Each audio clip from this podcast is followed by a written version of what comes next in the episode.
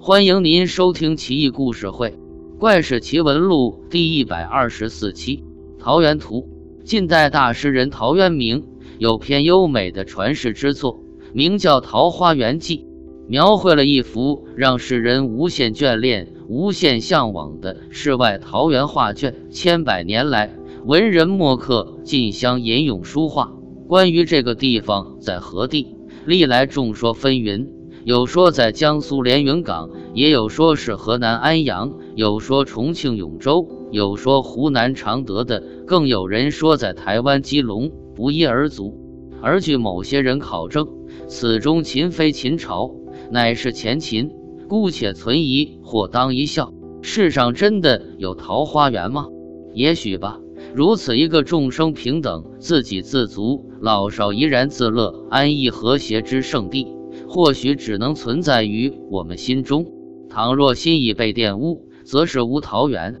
刘府，晋云人，多年寒窗苦读之后，中帝又经几年宦海漂浮，通判成都。他骑着宝马开始上任，一路上心情舒畅。虽然天气阴晦，略有冷风，但丝毫不阻隔他心中那火一般的炙热。官道上几余行人，一路畅行。到关之后，他收拾行装，交接完毕，恰逢小雨，便从后堂而出，欣赏景观城之乐趣。前方出现一人，白眉如剑，从太阳处飘出，颧骨高耸，双眼深凹，童颜鹤发，在道旁依手而立。只见他手携一篮，中柱两板，通判试着以手触摸，坚硬如铁，冷似冰。通判便问。此物有何妙用？妙不可言。我可用之刻桃源中之景物，平生念想刻画，送与有缘人。不意茫茫人海中遇数人，此辈皆无缘。今日有幸遇的郎君，我观察良久，均可受其中之一。如此天赐之机，还望君不要推却。是陶渊明的桃花源吗？是的。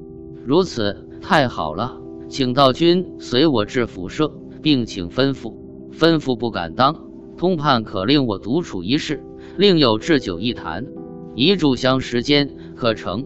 谨遵师命。不久之后，一人开门，言通判入房。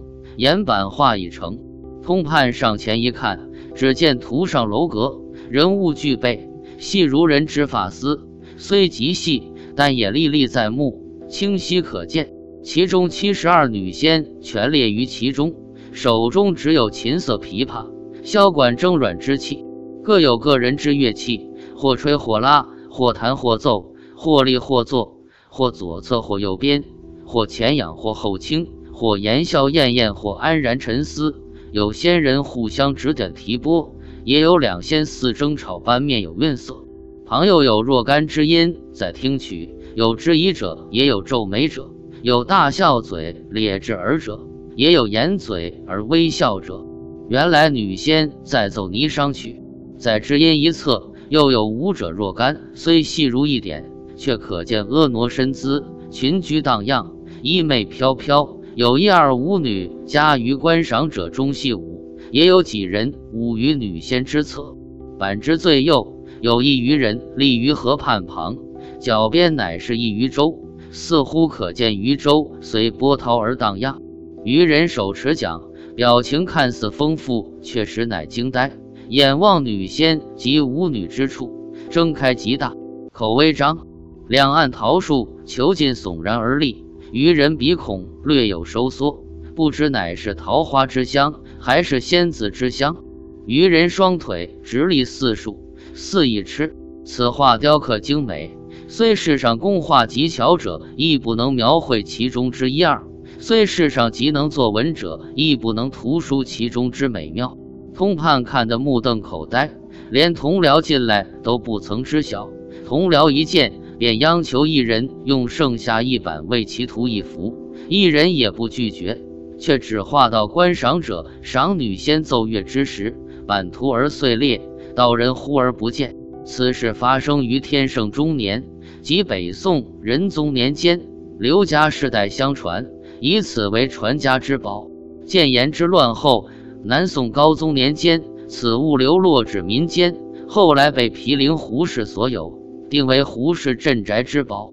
据郡士孙希记所云，陶渊明所记载之桃花源，只是有言：桃花夹岸，中无杂木，中作男女衣著，悉如外人，黄发垂髫，怡然自乐。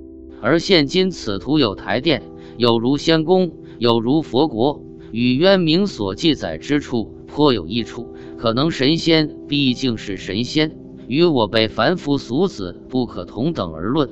方外之事，也非我一介凡人所能懂罢。关于此墨图，夷坚志的作者洪迈曾亲见，如上所说不假，岂非仙家境界另有所谓桃源者？